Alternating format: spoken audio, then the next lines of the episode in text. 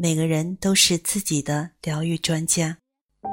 大家好，我是徐静。现在我想邀请你跟着我一起朗读，改变你一生的迷你课程。第二课，我决心以不同的眼光去看事情。我大半生。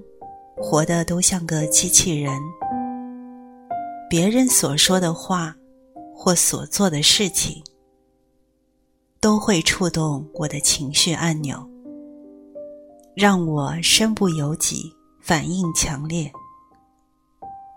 如今，我总算明白了，我的每一个反应都是出自于自我的决定。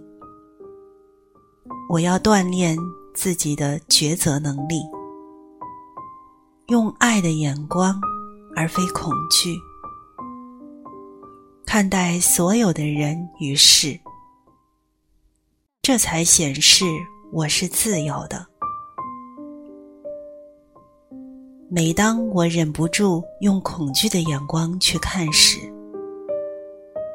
我要坚定的朗诵下面这句话。我不是机器人，我是自由的。我决心以不同的眼光去看事情。